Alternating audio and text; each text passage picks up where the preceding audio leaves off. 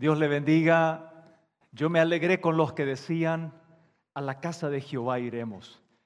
Estábamos comentando con mi esposa, eh, qué lindo es poder reunirnos, ¿no? Eh, lo de Zoom es lindo, pero esto es más lindo. ¿Cuántos están de acuerdo? Eh, y, y libres, ¿no? como estábamos cantando, libres de tapabocas, libres de poder estar juntos, darnos el beso. Yo le preguntaba a Andrés, recién, este, como Andrés es de Costa Rica también y yo también de acá afuera, eh, se acostumbró a dar los besos. Y, este, y él me dice que cuando va a Costa Rica él todavía hace esto y, se da cuenta que ya no está más en Uruguay, así que este, yo estuve acostumbrándome también este fin de semana de besarles a todos ustedes, así que nos alegramos mucho de poder estar acá juntamente con mi esposa Sigrid. Nosotros fuimos eh, criados, digo, criados en Paraguay y ah, este, vivimos eh, prácticamente muchos años fuera de Paraguay y ahora estamos de vuelta otra vez en Paraguay sirviendo en la obra de Dios.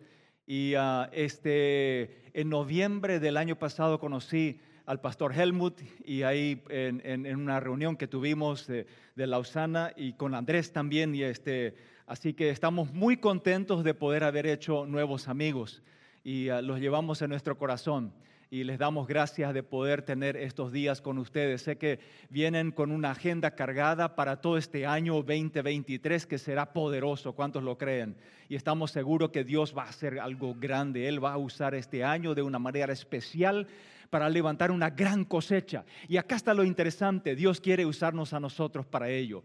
Qué cosa más loca, ¿no? Que Dios, el Dios del universo, se fija en nosotros, hombres y mujeres que son falibles y frágiles, pero Él nos ha llamado para que tengamos un gran compromiso al gran mandamiento que es amarás al Señor tu Dios con todo tu corazón, con toda tu alma, con todas fuerzas y a tu prójimo igual como a ti. Y también la gran comisión de ir y hacer discípulos enseñándoles y bautizándoles en el nombre de Jesucristo. Entonces estuve compartiendo con ustedes en estos días de mi misión. Y mi misión es conectarme con mi generación, con relevancia y con propósito. Y ese es el cómo. Yo debo de conectarme con mi generación, con propósito y con relevancia. Ese es el cómo. Luego hablé anoche de mi misión es servir a mi generación, que es el quién. ¿A quién tengo que servir? Y les estaba compartiendo anoche de que tengo que servir a una generación que está en diferentes etapas. Hay quienes que son de 50, 60, 70 y hay quienes son de 35 para abajo. Y hoy quiero hablarles del para qué. ¿Para qué vamos a servir a nuestra generación? Y quiero dejarles este título que es, mi misión es dejar un legado. Dios me escogió a mí para servirle a esta generación y también me sirvió para dar un mensaje y debo de dejar un legado. Ah, este, y, eso tengo que hacerlo con mis amigos y, y, eso me da felicidad. Y hablando de felicidad, estuve leyendo esto el otro día, que es el círculo de la felicidad. Y ponga mucha atención. A los cuatro años, felicidad es no mojarse los pantalones, no usar pañales. ¿Se acuerdan ustedes a los cuatro años? Capaz que no. A los 12 años, felicidad es tener amigos. A los 18 años, felicidad es tener tu licencia de conducir y haber terminado el bachillerato. ¿A qué edad reciben ustedes la licencia de conducir? A los 18, perfecto, igual que en Paraguay. A los 20 años, felicidad es estar casado. A los 35 años, felicidad es tener tu casa, tu auto, tu dinero. A los 50 años, felicidad es aún tener cabello y sin dentadura postiza. A los 60 años felicidad es aún tener romance con tu cónyuge, si sabes a qué me refiero. A los 70 años felicidad es conservar tu licencia de conducir y que te dejen manejar. A los 75 años felicidad es tener amigos que todavía viven.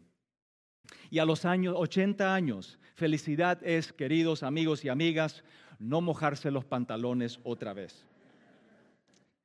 A lo que me refiero con esto es que todo es parte de un ciclo, eh, todo es parte de un circuito que empieza y que termina. Podemos tener amigos un día y en la pandemia perdimos a muchos amigos. Podemos tener dinero un día y mañana podemos perderlo todo. Y en esta mañana Pablo nos quiere hacer recuerdo que aun cuando hay un ciclo, hay algo que empieza y que termina, Pablo nos indica de que hay unas cosas que no terminan, es decir, que son permanentes, que sirven para siempre. Y quisiera que me acompañen en el versículo que quiero compartir en esta mañana y voy a centrarme en este versículo. Viene de 1 Corintios capítulo 13, versículo 13. Primera Corintios 13, 13 dice lo siguiente, Pablo, hay tres cosas que son permanentes y él las menciona, que son la fe, la esperanza y el amor. Y Pablo dice, de estos tres, el mayor de ellos es qué cosa? El amor.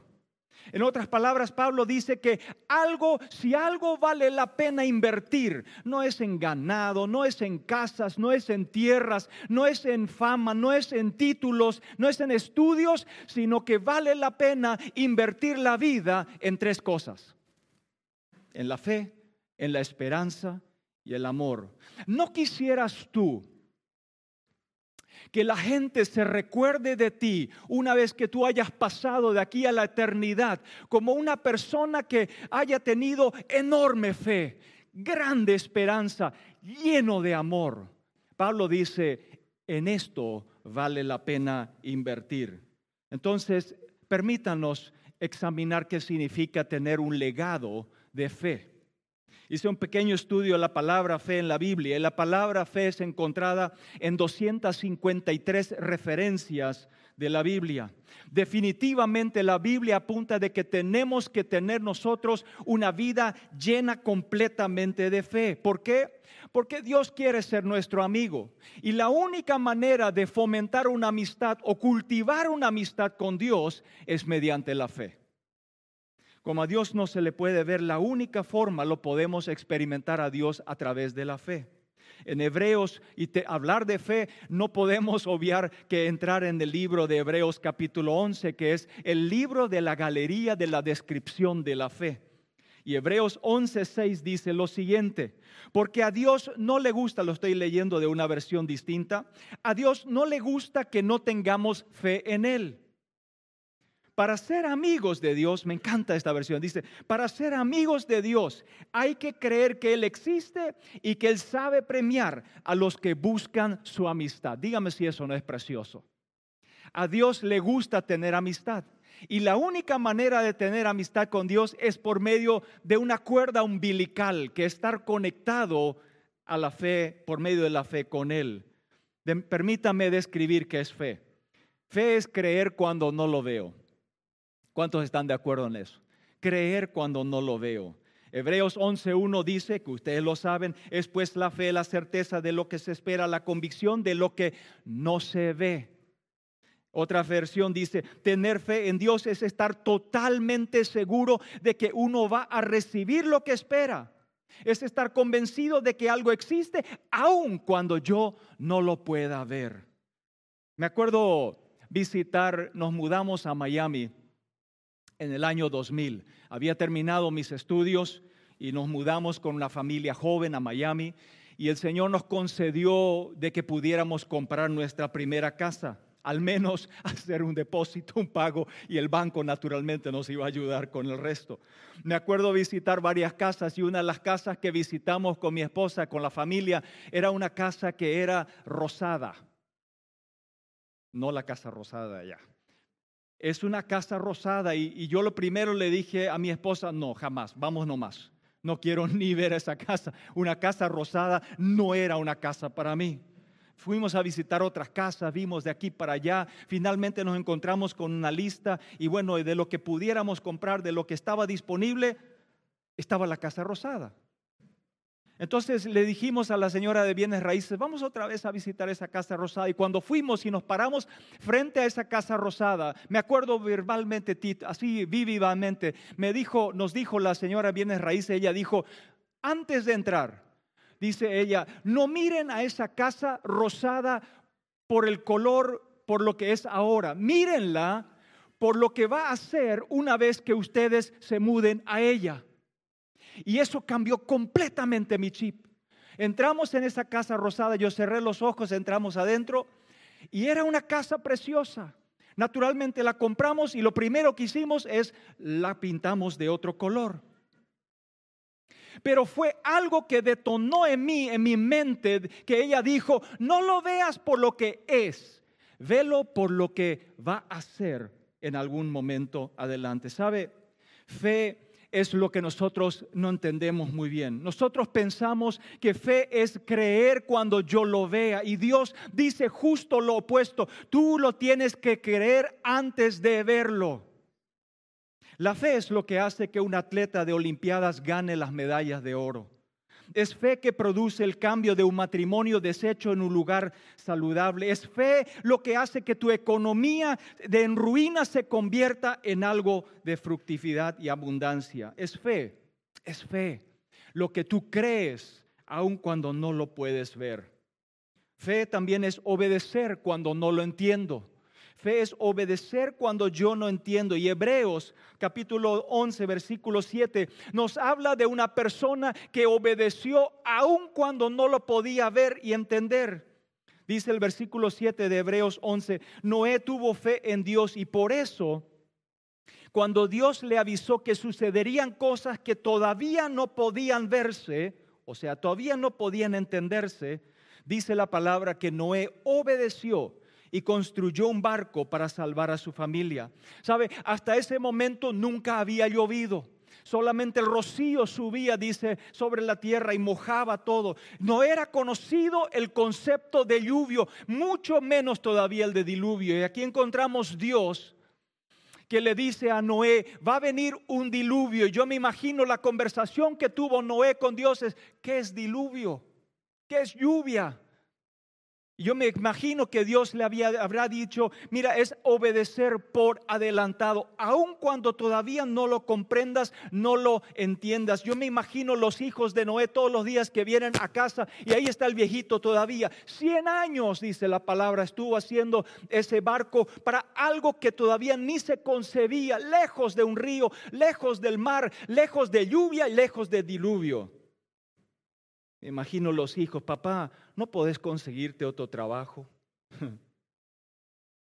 Y el papá dice, no, es para un diluvio.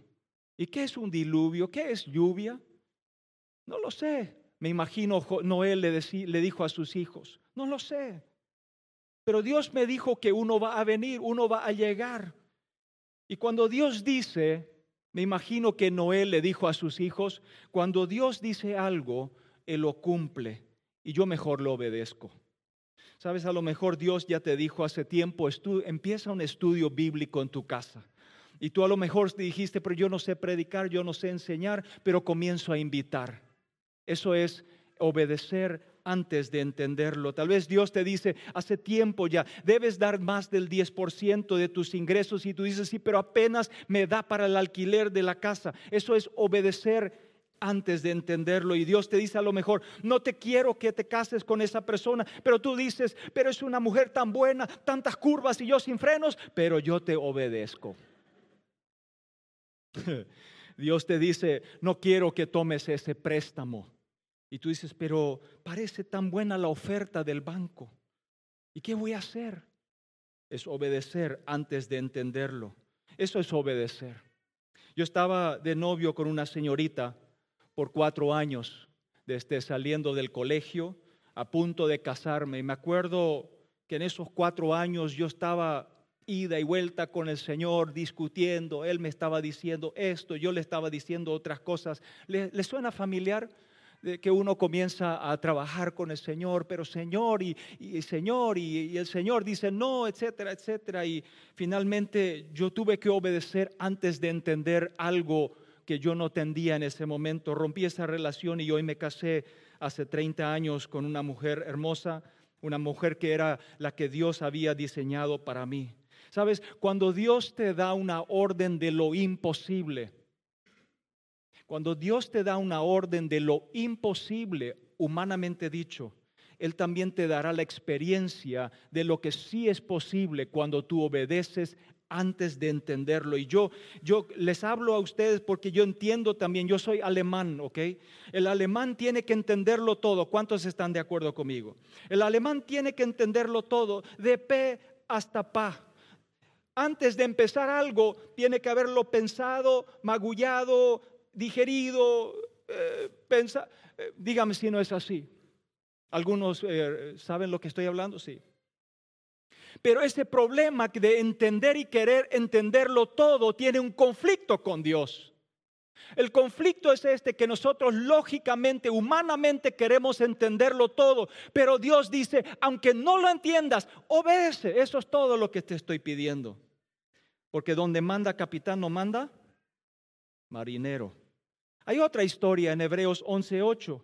Está lleno ese libro del capítulo 11 con personas que no entendían las cosas pero obedecieron. Abraham dice, tuvo fe en Dios y por eso obedeció cuando Dios le ordenó que saliera de su tierra para ir al país que le daría, aun cuando no sabía, dice la palabra, hacia dónde iba.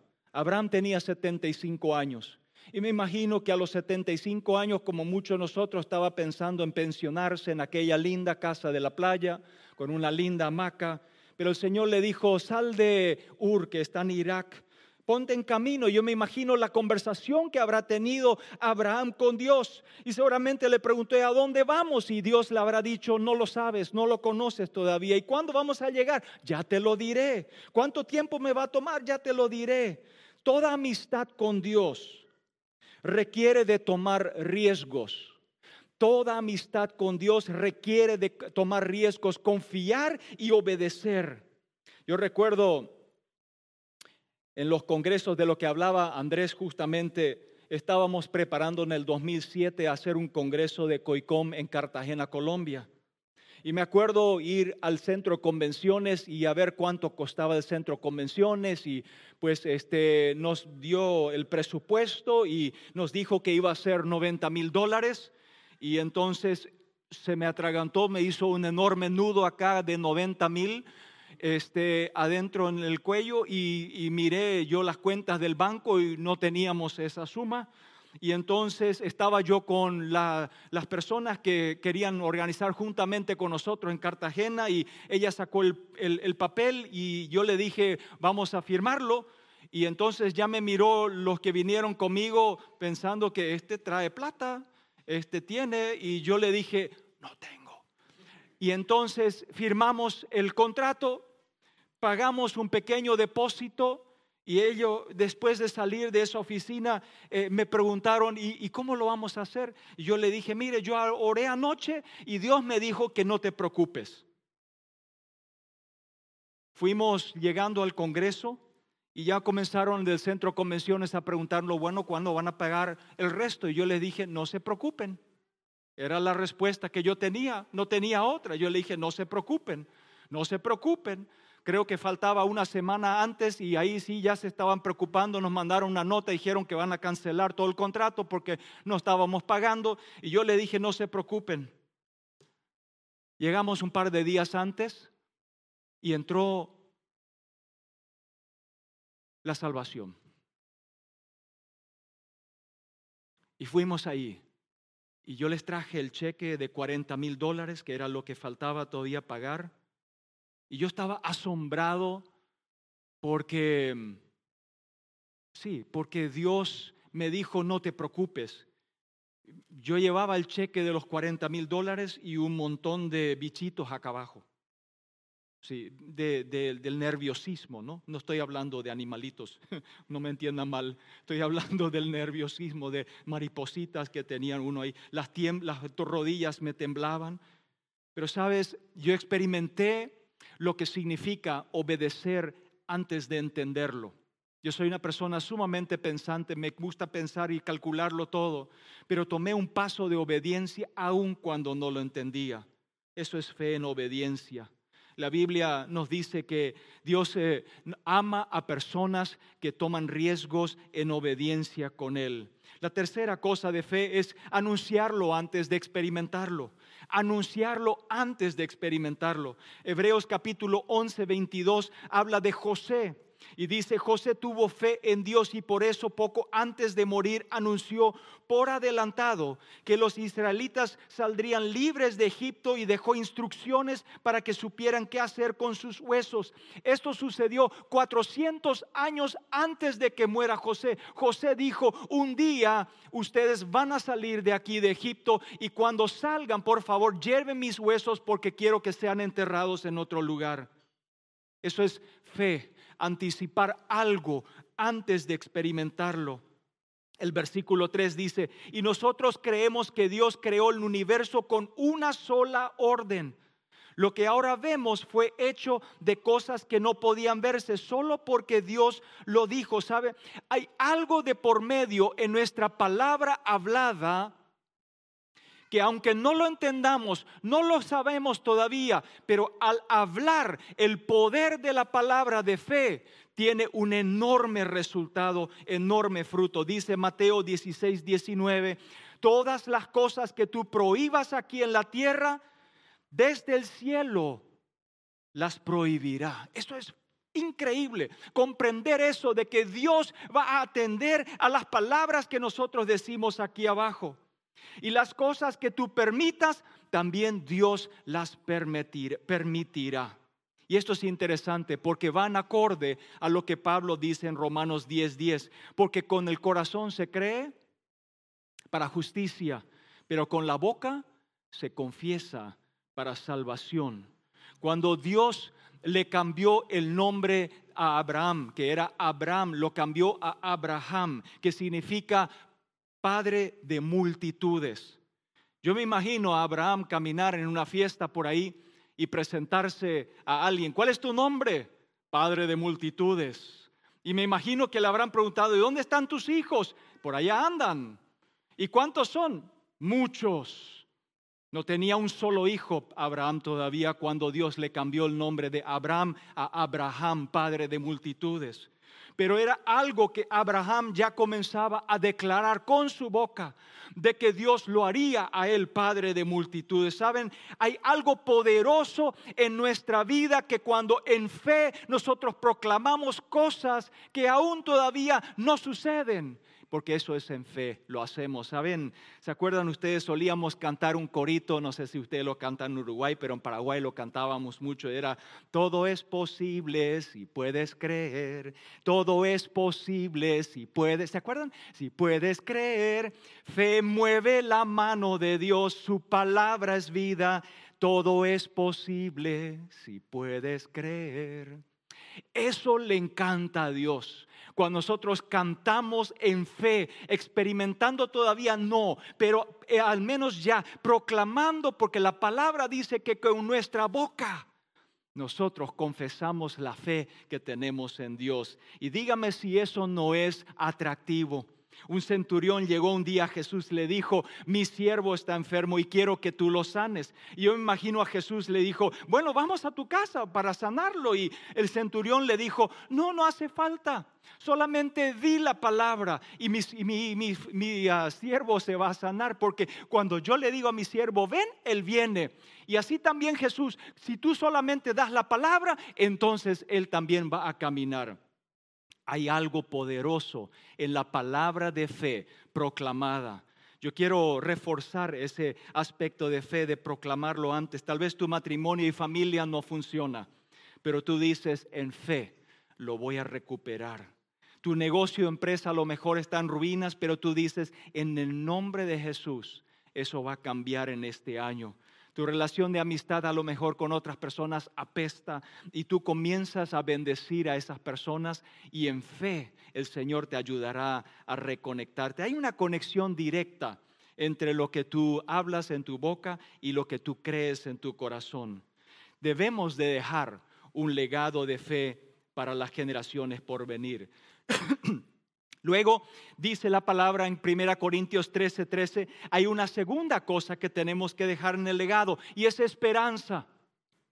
No hay nada más agradable, dígame si no es así, no hay nada más agradable que una persona que tiene esperanza. Estuve viendo en Google esta semana, puse la palabra esperanza en Google y el buscador me devolvió 40 millones de páginas con la palabra referenciada a esperanza. Todo el mundo quiere esperanza. Todo el mundo desea esperanza. Y hay tres razones para tener esperanza. Número uno, según Romanos 8.1, es tener una vida sin condenación. Dice Romanos 8.1, ahora pues ninguna condenación hay para los que están en Cristo Jesús. ¿Cuántos dicen amén? Esto trae esperanza a mi vida. Esto me, da, me da gasolina porque no tengo condenación alguna.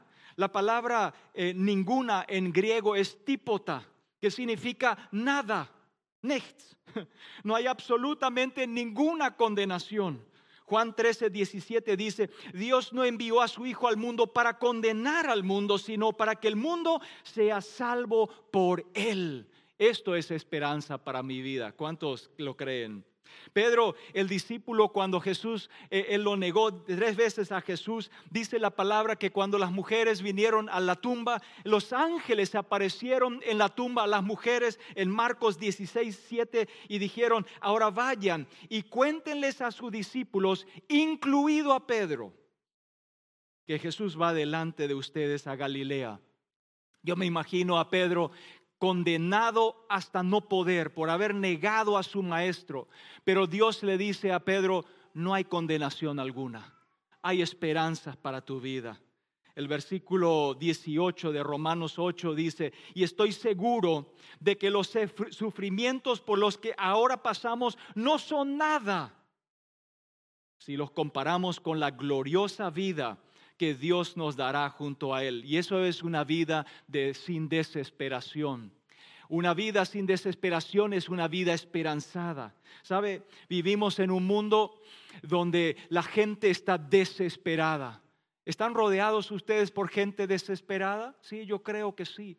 La pandemia y toda la crisis social, política nos ha dejado desesperanzados. Pero la palabra de Dios dice, esto es momentáneo. Y hay esperanzas de algo que va a venir más adelante.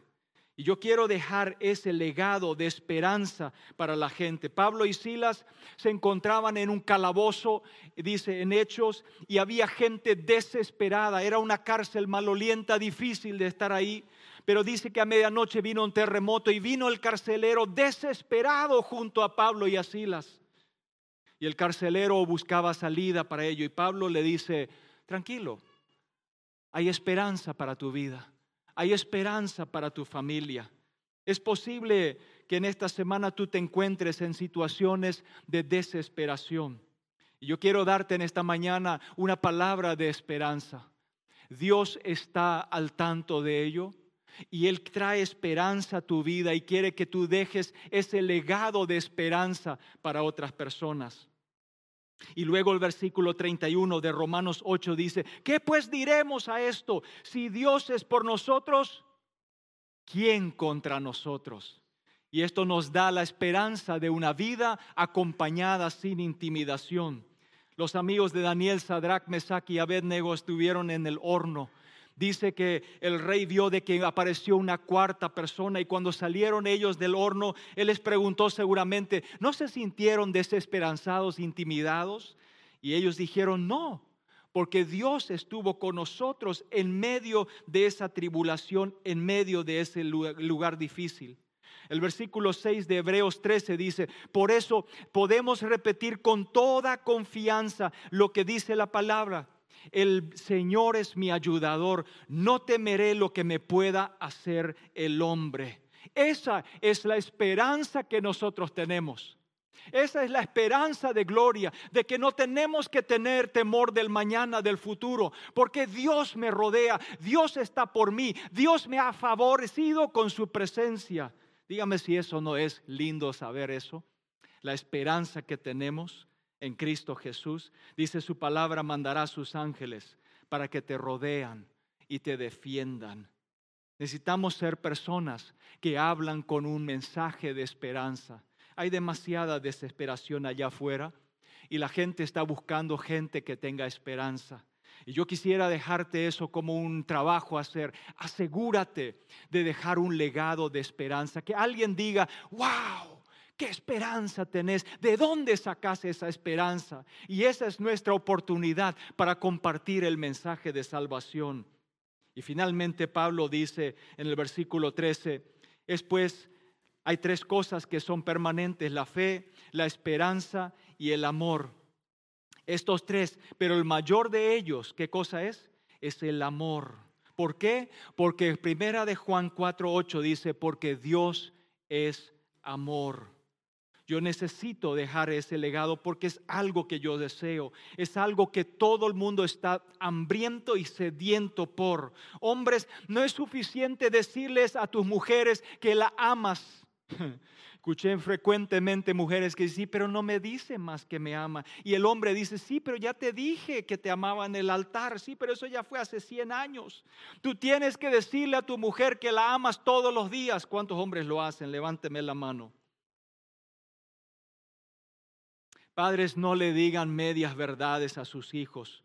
No le prometan algo que no van a cumplir porque eso no demuestra el amor que tú tienes por ellos, porque solamente van a decir, mis padres solamente prometen pero no cumplen. Y conversamente, hijos, no digan que ustedes aman a sus padres solamente para meter la mano en el bolsillo. Amor es algo que debo de incluir en mi legado. En otras palabras, si alguien te va a estrujir se dice estrujir, así como una toalla para sacar agua. Amor tiene que salir de tu vida. Amor tiene que recordarse, que se recuerde la gente y que, wow, qué persona más amorosa. ¿No te gustaría ser conocido por una persona amorosa, esperanzada, ¿no? lleno de fe? Cuando tú pases a la eternidad, tú quieres ser recordado como una de esas personas. Primera Juan, o Juan, perdón, Juan 13, 34 al 35 dice, yo les doy un mandamiento nuevo, ámense unos a otros. Ustedes deben de amarse de la misma manera que yo los amo a ustedes. Dice la palabra, si se aman de verdad, entonces todos sabrán que ustedes son personas que me siguen. Hay una característica, una sola, que nos va a ayudar a abrir las puertas con otras personas y es el amor. Eso es lo que Jesús dice. Puedes ser la mejor persona, más dotada, más estudiada, más especializada, pero si no tienes amor, de nada te servirá. Si queremos formar relaciones que perduran, si queremos tener familias que perduran, si queremos tener empresas que perduran, si queremos tener ministerio, iglesia que perdura para siempre, que son permanentes, que nunca terminan, Pablo dice, que debemos de asegurarnos que nuestra mezcla, así como usted mezcla para hacer un budín, un queque, una torta, usted tiene que mezclar harina, agua, no sé qué más, leche, eh, manteca, etcétera. Pablo dice, si quieren hacer algo bueno de su vida, asegúrense que tengan tres ingredientes principales, que tengan fe, que sean personas de fe, que tengan esperanza, que sean personas esperanzadas y que sobre todo que sean personas que tengan mucho amor. Yo quisiera desafiarte que en lo que te resta de tu vida, para algunos será 50 años, otros 40, otros 30, no sé, el Señor lo sabe. Pero asegurarnos de que estos tres ingredientes estén bien visibles en nuestra vida, no solo de palabra, especialmente de palabra, sino mayormente de hecho que personas puedan decir cuando viene Juan, wow, ahí viene un esperanzado. Siempre está positivo. Wow, allá viene Juana, es una mujer amorosa. No podés decir nada contra Juana. Ella es amorosa de pe a pa y que puedan decir de, de, Andrés o no sé de quién más aquí, que sean una persona de fe y tú digas, oh Señor, ojalá que yo pueda tener esa fe que tiene fulano o mengano, porque realmente me contagia, yo quiero vivir una vida de fe. Yo quisiera proponerte que este año sea ese año que podamos vivir esa vida lleno de fe, lleno de amor, lleno de esperanza. ¿Sabe por qué? Porque es algo que allá afuera no se encuentra comúnmente.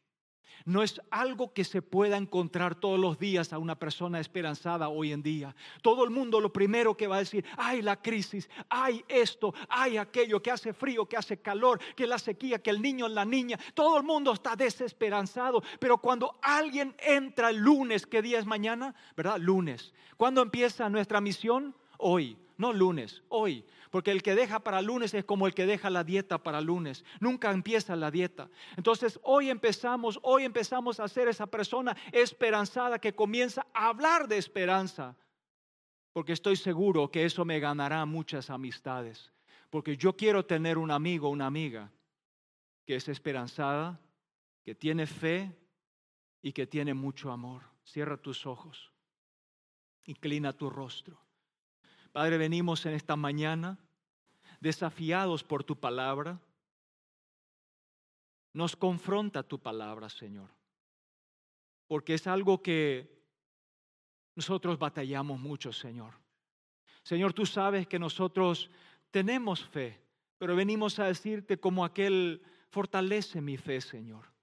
Y en esta mañana vengo, venimos, Señor, para pedirte que tú fortalezcas nuestra fe, Señor de creer cuando no lo vemos, Señor, de obedecer antes de entenderlo, Señor, de anunciarlo antes de experimentarlo, Señor. Haznos personas con más fe, aumenta nuestra fe. Dile ahí en tu corazón, Señor, aumenta mi fe. Yo quiero tener más fe.